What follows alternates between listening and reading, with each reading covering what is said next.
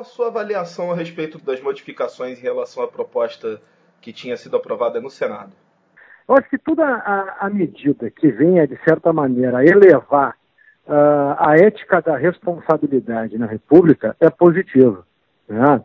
Uh, então, uh, toda lei que venha querer, de certa maneira, impor uma, uma, maior responsabilidade, uma maior cautela no exercício da função pública, nós, como cidadãos, uh, devemos saudá-la. Tá? A grande questão é que existem formas e meios legítimos de se fazer esses avanços legislativos. Tá? E me parece que uh, o projeto de lei aprovado ontem, né, ele peca tanto na substância quanto na forma. Né?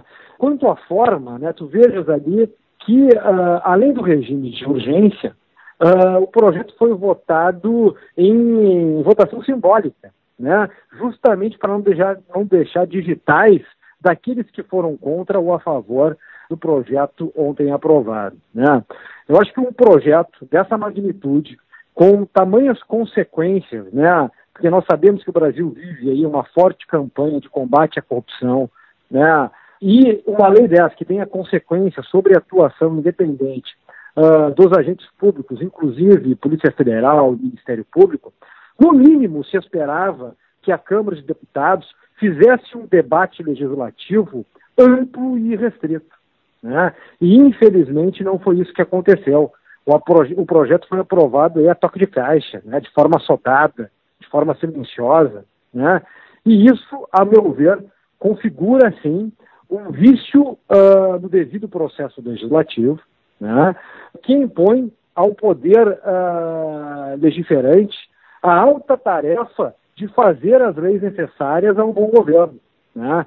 E, embora possa se dizer aí que, ah, que o regimento permita isso e aquilo, uh, o fato é que, em matérias de alto interesse público, a Constituição exige e quer um debate político parlamentar exaustivo nas casas, nas respectivas casas legislativas, tanto na Câmara quanto no Senado. E, infelizmente, isso não se verificou. E, na sua visão, é, o texto aprovado pode inibir investigações ou funciona apenas como anteparo eventuais excessos do, das autoridades? Veja, o texto tem algumas medidas que são positivas, como, por exemplo, ele procura, de certa maneira, limitar o uso, por exemplo, de conduções coercitivas, né?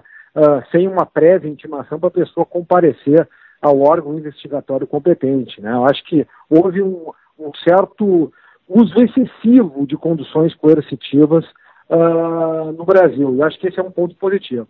O problema é que a lei ela, é, é, ela é absolutamente ilógica em suas funções. Porque, veja, ela fala ali no parágrafo 2 do artigo 1 que a divergência da interpretação da lei não configurará por si só abuso de autoridade. Todavia, inúmeros dispositivos ali, tipos penais consagrados no projeto ontem aprovado, exigem interpretação da lei. Sabe? Vou dar aqui um, um caso aqui uh, concreto, tá? que diz aqui no artigo 34. Vamos, por, por exemplo, diz lá no artigo 34, deixar de corrigir de ofício ou mediante provocação tendo competência para fazê-lo, erro relevante que saiba existir em processo ou procedimento. O que, que é erro relevante? É um termo absolutamente aberto e subjetivo. O que pode ser relevante para alguns pode ser irrelevante para outros. E sempre que a lei penal uh, possui uh, termos abertos e subjetivos, ela estimula a insegurança jurídica e não a objetividade necessária para o justo combate ao crime. Tá? Uma outra, um, um outro dispositivo no artigo 37.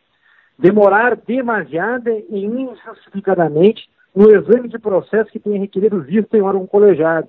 Tá? Veja, o que, que é demorar, de, demorar de forma demasiada? Por que, que a lei que não, não não fixou um prazo objetivo? Né? Demorar mais que 30 dias, demorar mais que 45 dias. Né? O legislador poderia ter adotado um critério mais, mais objetivo e não o fez. Então me parece que, a, que o projeto ontem, ele peca, como falei inicialmente, tanto na forma quanto na substância. E talvez esses vícios aqui que nós estamos apontando Se tivesse havido um debate exaustivo, responsa exaustivo, responsável e minucioso na Câmara e no Senado, talvez esses vícios pudessem, pudessem ter sido evitados. Com relação à questão do combate à corrupção, né? É, essa proposta, na sua visão, ela fortalece os mecanismos anticorrupção que o Brasil tem, enfraquece ou mantém o mesmo, o mesmo grau? Qual a sua análise a respeito disso? Veja, tem algumas medidas ali, por exemplo, uh, uh, o artigo 9 tá, determina o seguinte, criminaliza a decretação de, de medida de privação de liberdade em manifesta desconformidade com as hipóteses legais. Mais uma vez aqui, o, o que, que é manifesta uh, desconformidade? Né? Então tu vê lá que a lei fala que a interpretação da lei não vai ensejar abuso de autoridade, mas depois ela cria vários tipos penais exigindo interpretação da lei. Então a lei é, ela é circular, ela é ilógica, ela não consegue atingir a, um, a um resultado útil legislativo. Tá? Diante uh, dessas ilogicidades que nós estamos apontando aqui, uh, é claro que isto poderá ser utilizado contra forças, uh, contra forças investigatórias que estejam justamente trabalhando contra a corrupção. Né? Isso deixa o, o agente policial, o, o promotor, o juiz competente, de certamente à mercê de interpretações subjetivas que poderão impactar diretamente em sua atividade.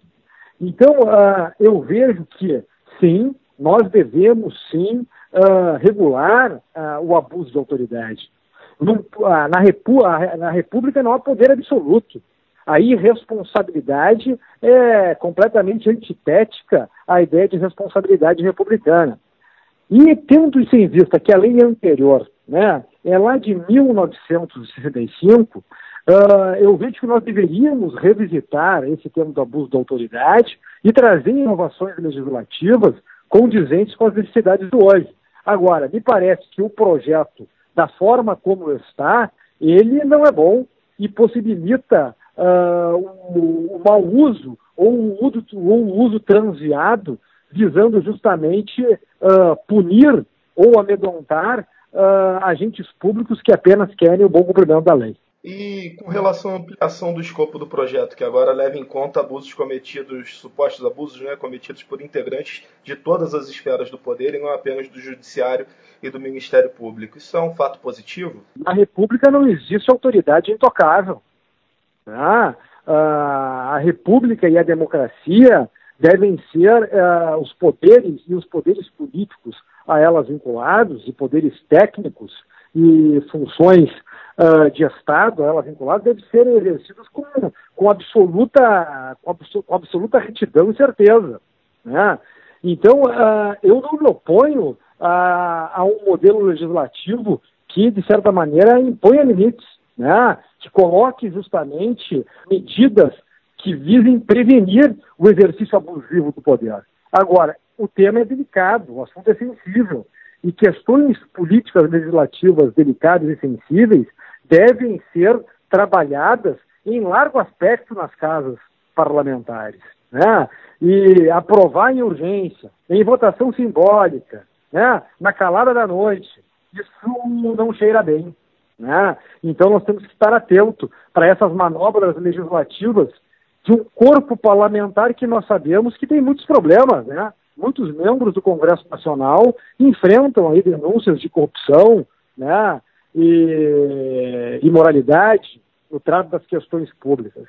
Então, uh, eu acho que a sociedade brasileira tem que estar atento a toda e qualquer manobra legislativa que venha justamente subverter o espírito da lei e sob a, o, a embalagem de se dizer que nós estamos, ah, estamos punindo o abuso de poder, na verdade, a, a, real intenção é justamente blindar a classe política corrupta de atos investigatórios competentes.